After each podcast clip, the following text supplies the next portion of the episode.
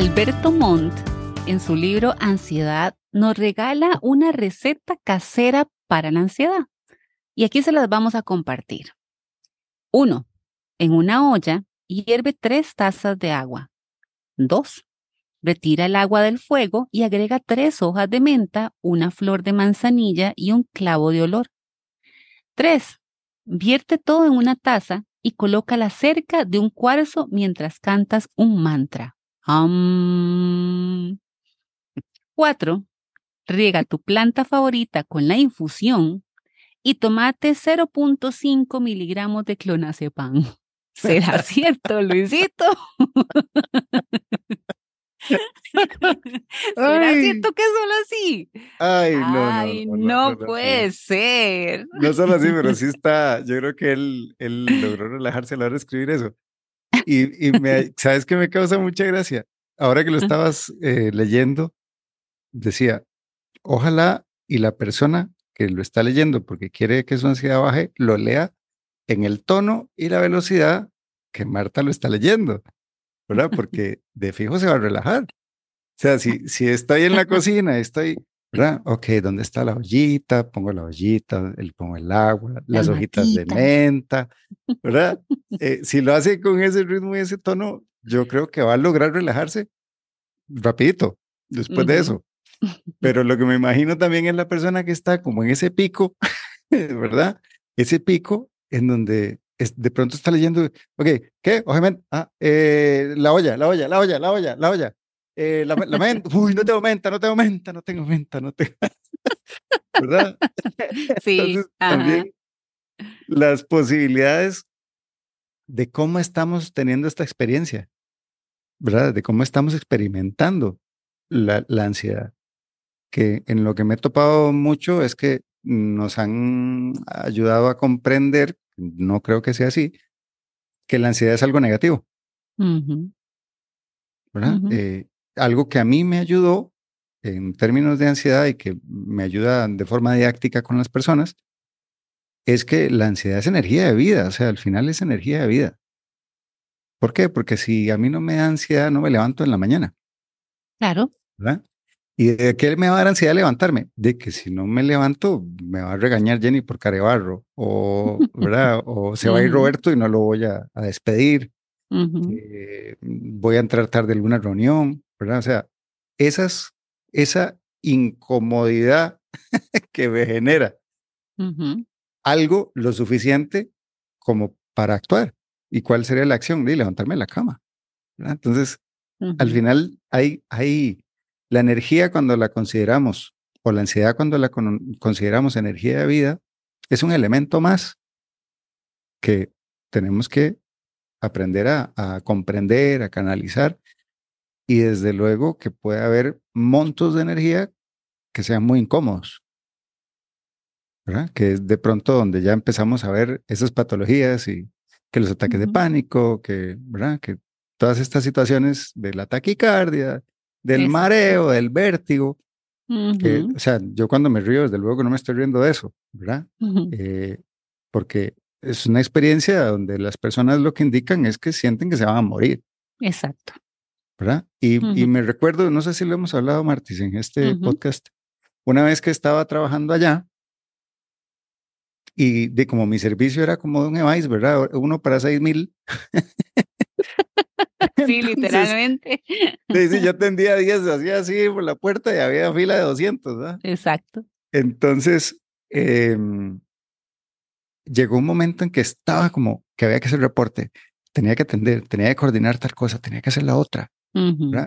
Y me acuerdo estar viendo la pantalla, Martis, y se me movió la silla. Mm. Se me movió la silla, me dio vértigo, sentado. Por dicha estaba sentado. Exacto. Y ese día lo recuerdo también porque ese día fue el día que yo decidí suave en toque, porque no, esta no es razón para que mi organismo se desequilibre. Exacto. ¿Verdad? Esta no es razón, pero obviamente tenía treinta y pico de años, diez y resto de ser psicólogo, uh -huh. ¿verdad? Entonces tenía herramientas. Exacto. Pero ojo que aún teniendo las herramientas y teniendo experiencia de vida y demás, eso no impidió que me diera vértigo en ese momento. O sea, sí, sí se me subió, me, tiró el breaker, por decirlo de alguna forma. Te tiró el breaker y qué interesante, porque entonces es qué interpretaste en ese momento al ver todo lo que tenías que hacer, el asomarte ahí por la puerta y ver esa fila que te estaba esperando para que la, lo atendieras. ¿Y cuál fue esa interpretación inmediata que hubo para que el sistema dijera, mm, fuera servicio, ¡pum! y bajara breaker. Y si podemos pensar en situaciones que nos genera justamente esas interpretaciones de miedo, de peligro, de, de no podré, bueno, hay montones de escenarios, montones de escenarios. Y podemos, bueno, hacer ejemplos, ejemplos de listas enormes. Em, sin embargo, cuando nos pasa alguna situación que comenzamos a sentir justamente ese, ese breaker que se nos baja, ese vértigo, esa taquicardia, esos temblores, ¿verdad? La garganta seca, en fin, toda una serie de síntomas que decimos, algo me está pasando, no sé qué me pasa, pero algo me está pasando, ya después comprendemos que es ansiedad. Es cuando vemos que la situación que tenemos al frente la estamos interpretando como algo de peligro, como algo que hay que tener cuidado. Claro, pero ahí está, ¿verdad? El meollo del asunto, que estás diciendo algo muy, muy importante. Interpreto. El asunto es que en el momento uno no dice, ay, mira, estoy interpretando. No, para nada. ay, mira, estoy interpretando esto así. No, no, lo estoy viviendo así. Automático, exacto, exactamente viene en automático y da, y justamente ese ruidito, estás tocando el punto al que quiero llegar más adelante, porque en el momento simplemente sentimos que algo nos pasó. Se me movió la silla, dice Luisito, se me movió la computadora, eh, por dicho estaba sentado. Bueno, en el momento sentimos lo que nos pasa físicamente y emocional, eh, perdón, y en el pensamiento, nuestra cabeza la cantidad de pensamientos que se van generando, desarrollando, pum, pum, pum, pum, pum, pum, un montón. Y uno dice, hey, ¿verdad? ¿Qué está pasando? Y ahí sí, emocionalmente, ¿cómo nos sentimos? ¿verdad? Frustrados, eh, desesperanzados, angustiados, eh, lo que sea. Sí, y de nuevo, perdonen que me río, pero me río pensando en Luis Sandoval, ¿verdad? sí, sí, sí. Me río recordando de Luis Sandoval, sí. Claro, no, no, no, y nos ha pasado a todos. Ahora les cuento yo una historia también, pero a todos nos ha pasado. El tema es que si miramos la ansiedad desde otro punto de vista, decimos, mira, mira qué bandidilla, qué bandidilla esta ansiedad. Lo que me está diciendo es que hay una alerta, hay un escenario que puede ser peligroso, hay esa energía de vida que lo que está haciendo es protegerme. Me está protegiendo, me está moviendo a algo. Y eso está bien. Ese es el lado, el lado que vemos de la luna, ¿verdad? Pero también tiene un lado oscuro, pero ese es el lado bueno, nos mueve y nos protege. Fíjate que se me asemeja mucho esto que estás narrando con el dolor. El dolor, al final lo que nos dice es algo no está bien. No es que el, dolor no es lo que no está bien, hay algo que no está bien y por eso está doliendo. Eh, los que hemos tenido alguna lesión física, no sé, alguna articulación o algo, eh, se hincha y duele, ¿verdad? Y duele. ¿Y qué es lo que nos dice el dolor? Mm, o sea, ocupa reposo. Eh, también nos lo va a decir el doctor, pero el dolor mismo lo que nos está diciendo es macho suave. Siéntese, acuéstese, póngale hielo, porque esto que pasó necesita reposo. Entonces, si usted hace mates, le duele. Entonces, al final, esto de la ansiedad también viene a ser como esas alertas que de pronto nos permite mm, darnos cuenta de que, mm, ok, lo que hablábamos antes, ¿en qué estoy metido? ¿En qué me metí?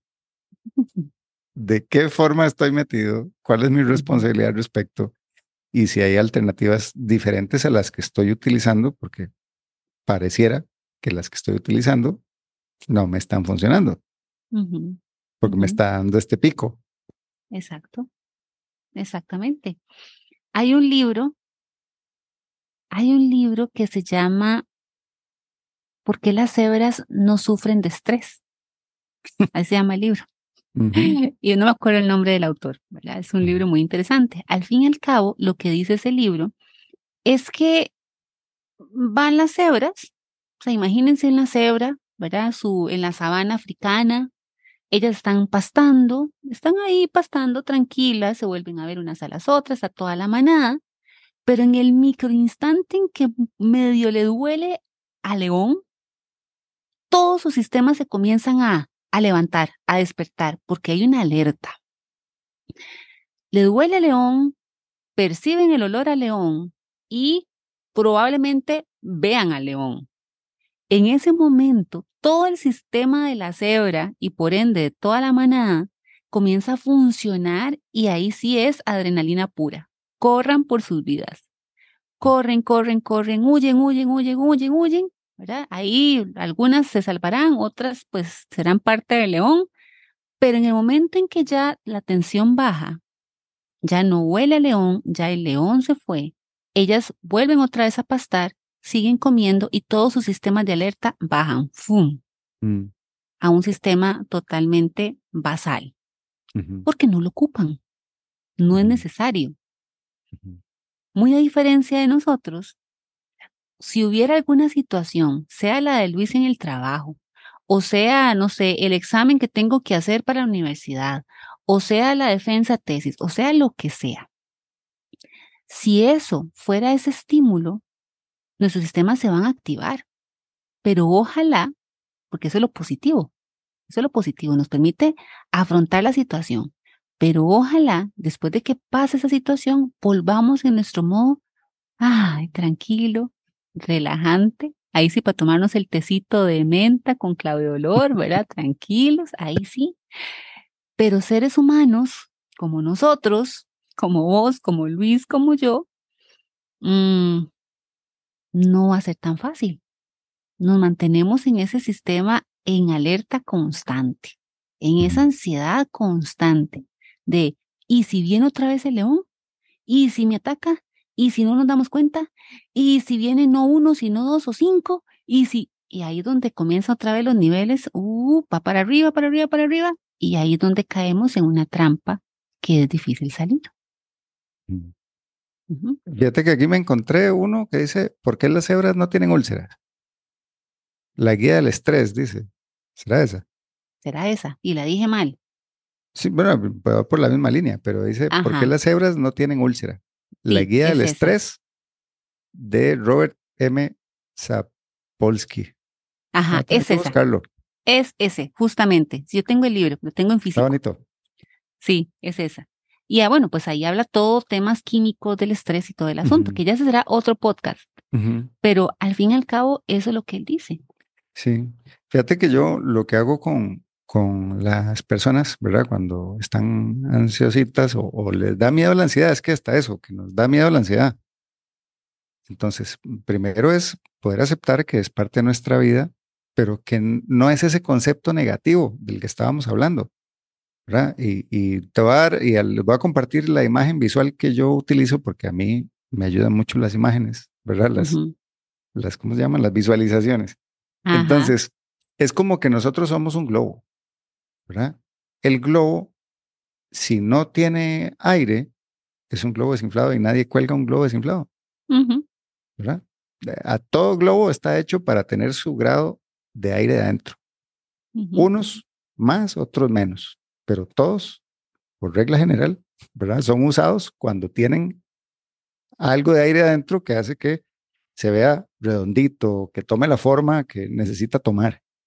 ¿verdad? Entonces, esta energía de vida es como que nosotros somos esos globos y cada uno tiene su medida. Hay globos que están hechos para ser enormes, hay globos que están hechos para ser pequeñitos. ¿Y qué pasa cuando los forzamos? Se siente horrible, o sea, usted sopla un globo más de la cuenta y, a usted le empieza la angustia, la angustia, perdón, de que se va a reventar. ¿Verdad? Entonces, de igual forma, esta energía de vida para cada uno de nosotros tiene medidas diferentes, tenemos tolerancia diferente eh, y lo que es muy importante es irnos conociendo. ¿En qué puntos siento que esto ya se está sintiendo incómodo? Porque una cosa es funcional y otra cosa es incómodo. Exacto. ¿Y qué pasa? Bueno, entonces, si tenemos, volvemos a la idea del globo. Yo tengo el globo y lo empiezo a inflar. Ajá, muy bien. Tiene, llega a un tamaño que ya se ve bonito, llega a un tamaño que ya se ve a que está su capacidad, llega a un tamaño donde ya está incómodo. Right. ¿Y qué pasa si, si, si se te suelta? Hace y se va hasta donde allá y cayó hecho una, cayó hecho leña, ¿verdad? Todo desinflado.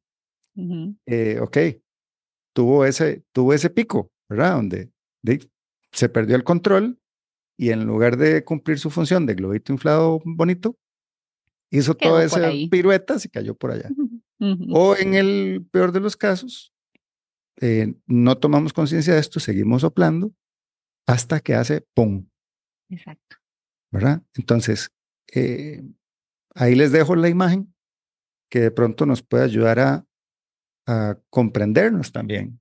O sea, sí, sí es energía de vida, sí cada uno de nosotros tiene eh, capacidades diferentes de tolerancia al respecto de ella. Eh, para alguien, algo de cierto tamaño será enorme, para alguien, algo de cierto tamaño no es nada. Exacto. Y lo que sí es muy importante es la experiencia personal al respecto de esto. Y que yo pueda ubicarme de que, wow, mira, me estoy poniendo así. No a que ya estoy así, ¿verdad? Sino que estoy como en el camino, poder desescalarme. No, no estar en el pico para ver cómo me bajo, porque ya en el pico, ¿verdad? Pensamos diferente. Eh, te contaba ahora, antes del inicio, que, bueno, me pasó ahora con, con esto del, del cliente y la facturación. O sea, Ajá. Eh, sí, tuve un pico y me tomó cuatro días bajarme, ¿verdad? Ahora, no llegó al pico máximo, nunca llegué a estar desesperado, pero ciertamente tomé ciertas decisiones o acciones que estando más frío no hubiera hecho, ¿verdad? Y sin embargo, estuve controladito. Claro, ajá. Estuve controladito, ¿verdad? Pero puedo eh, aceptar y, e identificar que estaba más inflado de la cuenta por esa situación que pasó con el cliente, ¿verdad? Eh, ahora, ¿era necesario? No, no era necesario. Era la forma en que lo estaba viviendo. Entonces, que se pudo haber manejado de otra forma. Si ahora, ahorita, ya hoy, puedo decir que sí, yo creo que se puede manejar de otra forma y de pronto ya tengo unas herramientas más para cuando sucede algo similar. he aprendido en este proceso de, estos cuatro días, he aprendido al respecto. Claro. Eh, pero que como es un proceso de vida, no, no va a ser estático. No. Siempre va a ser cambiante. Y lo que también que logremos aceptar es que va a estar con nosotros, pero no con esa concepción negativa, sino que es parte es parte de este gran juego que tenemos de la vida, donde hay ratos de alegría, ratos y hay ratos donde uno está un poquito más ansioso y que se puede trabajar para que no se escale. Sí, total. Ahora hablabas de que sea funcional o que sea incómodo. La ansiedad siempre nos va a acompañar, bien lo dijiste, Luisito. Y creo que aquí inicia, eh, iniciaría yo a ir ir como resumiendo algunas de las cosas que hemos estado conversando. Y para vos que nos estás escuchando, toma en cuenta esto. La ansiedad cuando nos es funcional nos permite levantarnos de la cama, decía Luis al puro inicio. Nos permite tomar decisiones, nos permite prepararnos ante alguna, no sé, algo que tengamos que presentar, algún examen, algún proyecto, algún, ¿verdad? Nos permite prepararnos anticiparnos para poder llegar a ese momento lo más seguros posibles. Cuando ya se vuelve incómoda es cuando la ansiedad te acompaña día, tarde, noche y madrugada literalmente, porque también nos quita el sueño. Cuando ya vos te estás dando cuenta que estás en una en un punto de pensar, pensar, pensar, pensar y no encontrar un un punto a donde aterrizar tantos pensamientos que te permita tomar una decisión, ahí es donde decimos, sí, ya la ansiedad se me está volviendo incómoda, ya no es funcional. Si comenzas a sentir esos síntomas físicos, que los latidos del corazón muy fuertes, que nos falta el aire, que nos da vértigo, que nos sentimos débiles, que nos duele la panza, que nos da diarrea, que nos da estreñimiento, que nos da, etcétera, etcétera, etcétera. Ahí también la ansiedad se nos vuelve no funcional, se nos vuelve incómoda. Y aquí es un punto importante para hacer un alto, una parada técnica obligatoria y decir, mm, aquí no estoy bien. No cuando ya el globo se nos explota, como el ejemplo que Luis decía, sino de antes. Decimos, mm, no me estoy sintiendo bien, ocupo ayuda. Y levantar la mano. Levantar la mano sea a colegas, nuestros psicólogos, sea psiquiatra, sea un médico general, pero levantar la mano. Porque la ansiedad, cuando la tenemos no un día o una semana o cuatro días, que decía Luisito ahora, sino meses, años, años y años se nos vuelve muy contraproducente en nuestro cuerpo. Entonces hay que tener cuidado por ahí. Ahora, aquí no nos estamos metiendo en temas de trastornos de ansiedad, ¿verdad? Ya son otros temas diferentes. Hablamos de esa ansiedad que nos acompaña, ¿verdad? Eh, a prácticamente todos los seres humanos. Pero si ya vemos que ya la ansiedad requiere más bien una atención diferente porque no se quita, ya tendríamos que hacer un diagnóstico diferente. Pero mientras tanto, vos, si sentís algunos de estos síntomas que te decimos, levanta la mano.